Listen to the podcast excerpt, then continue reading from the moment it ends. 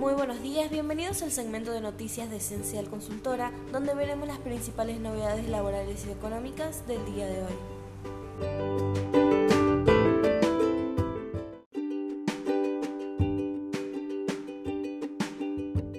Repro 2, octubre del 2021. Criterios de selección.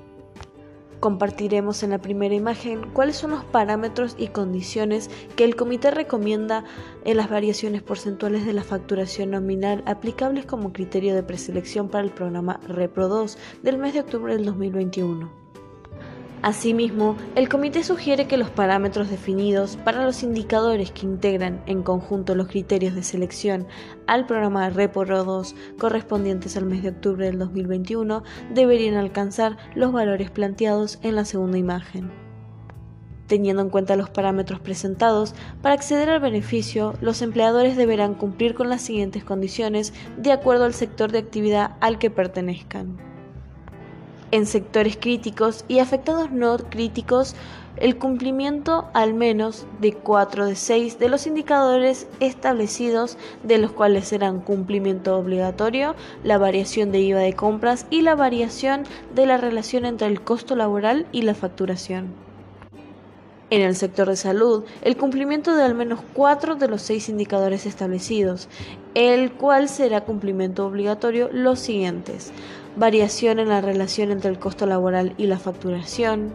Las empresas con más de 15 trabajadores dependientes deberán presentar obligatoriamente la información requerida sobre los montos de activos, pasivos y patrimonio neto las empresas que no declaren consumo energético en los meses de septiembre del 2019 y septiembre del 2021 y las empresas que declaren un incremento del consumo energético del 40% o más entre septiembre del 2019 y septiembre del 2021.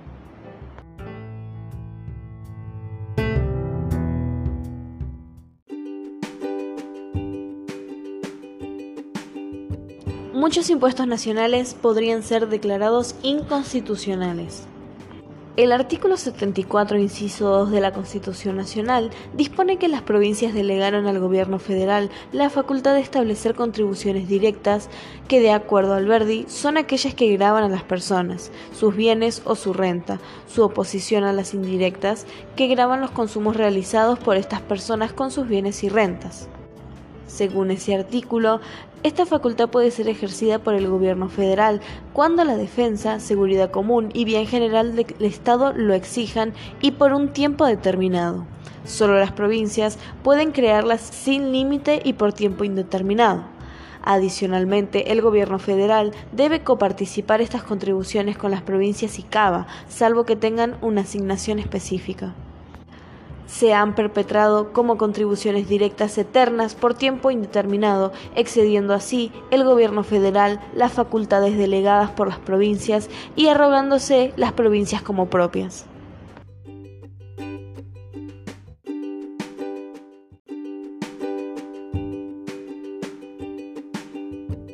Dato crítico, las reservas netas líquidas del Banco Central ya estarían en terreno negativo. El Banco Central estaría usando reservas que existen pero que no son de su propiedad y sobre las que no estaría autorizado a disponer. La situación de reservas del Banco Central podríamos catalogarla como crítica. Las autoridades gubernamentales tratan de minimizar el tema, pero continuamente buscan cerrar más las clavijas del cepo dada la seriedad del tema.